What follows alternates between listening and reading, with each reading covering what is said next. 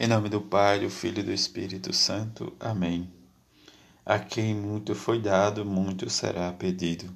Quarta-feira da 29 semana do Tempo Comum, Evangelho de Lucas, capítulo 12, versículos de 39 a 48.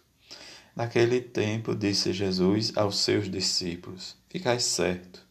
Se o dono da casa soubesse a hora em que o ladrão iria chegar, não deixaria que arrombasse a sua casa. Vós também ficai preparado, porque o filho do homem vai chegar na hora em que menos o esperardes. Então Pedro disse: Senhor, tu conta esta parábola para nós ou para todos?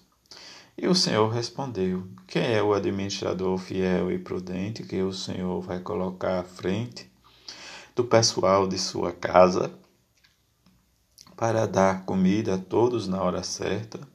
Feliz o empregado que o patrão, ao chegar, encontra agindo assim. Em verdade eu vos digo, Senhor, o Senhor lhe confiará a administração de todos os seus bens. Porém, se aquele empregado pensar, meu patrão está demorando, e começar a espancar os criados e as criadas, e a comer e a beber, e a embriagar-se, o senhor daquele empregado chegará no dia inesperado e numa hora imprevista. Ele o partirá ao meio e o fará participar do destino dos infiéis. Aquele empregado que, conhecendo a vontade do Senhor, nada preparou nem agiu conforme a sua vontade, será chicoteado muitas vezes. Porém, o empregado que não conhecia esta vontade e fez coisas que merece castigo, será chicoteado poucas vezes.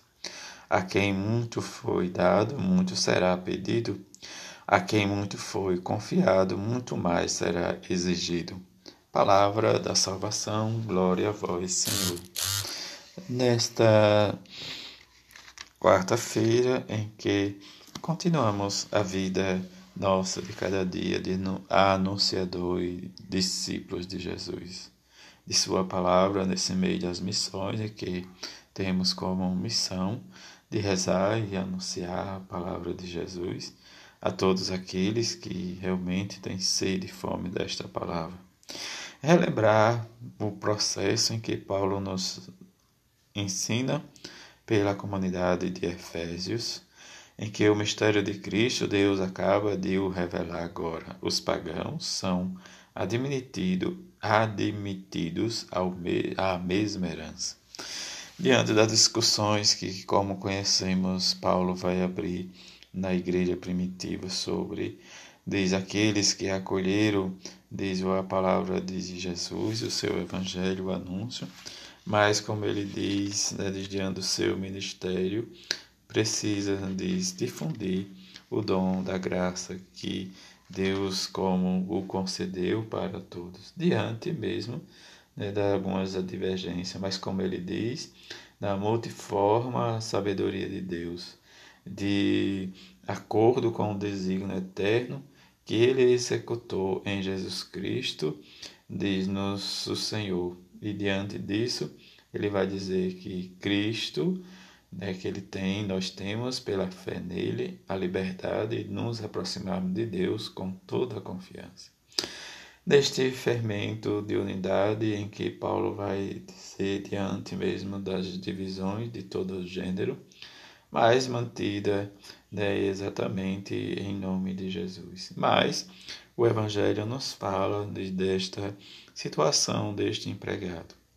É, de assumir a própria responsabilidade diante dos acontecimentos, né, no emaranhado de causas e consequências, mas estar firme no propósito em que nós nos comprometemos, mas diante da circunstância, como Jesus diz, né, de, de estar preparado para o fim dos tempos, mas é preciso também e fazer um exame de consciência diante mesmo das nossas fraquezas e reconhecer que a nossa responsabilidade também está no anúncio da Boa Nova.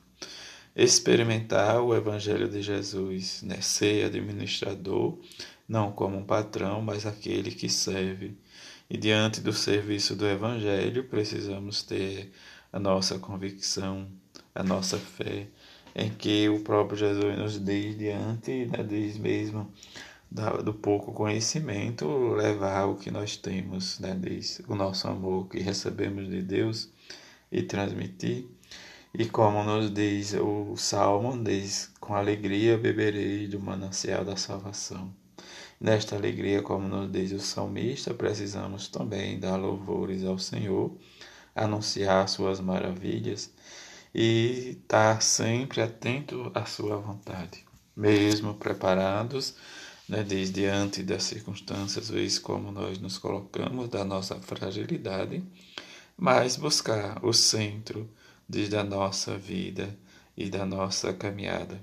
Diante mesmo da humildade, como nos diz os santos, experimentar que o centro da nossa vida é Jesus Cristo, nosso Senhor. Que experimentemos sempre, peçamos a bem-aventurada Virgem Maria e São José, seu esposo, para que possamos ter sempre esta convicção de testemunhar o Evangelho de Jesus. Assim seja. Amém.